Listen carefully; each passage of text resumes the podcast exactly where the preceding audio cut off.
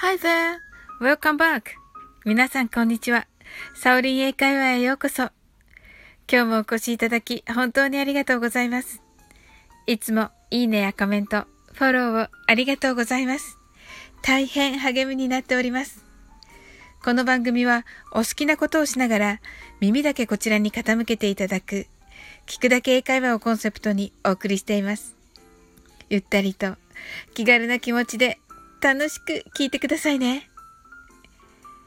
今度こそ、美味しいパンケーキを作るために、ドライフルーツミックスを前回のアロエジュースではなく、今回は梅酒につけました。今度こそ、絶対、美味しいと思います。これからパンケーキを作るので、後日お伝えしたいと思います。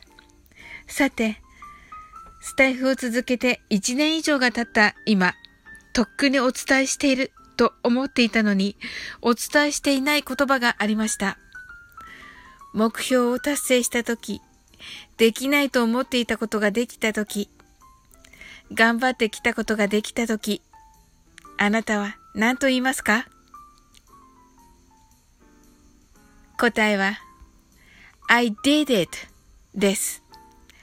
簡単ですし、今日から使える表現なので、ぜひ口癖にしてください。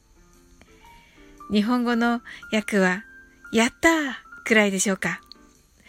I did it の I は私は、did はした、it はそれをとなります。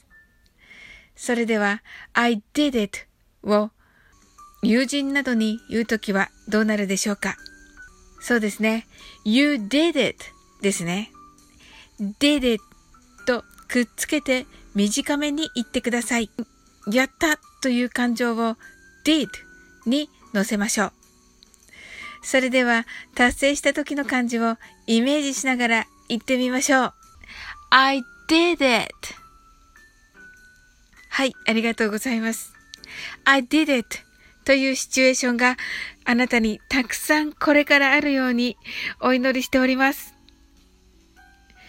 今日のおまけは昨年7月に放送した今日の I did it に似た一言です。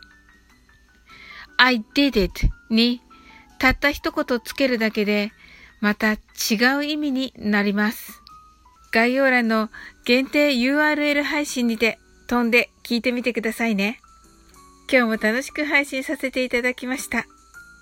最後までお付き合いいただき、本当にありがとうございます。それでは、次の放送でお会いしましょう。See you soon!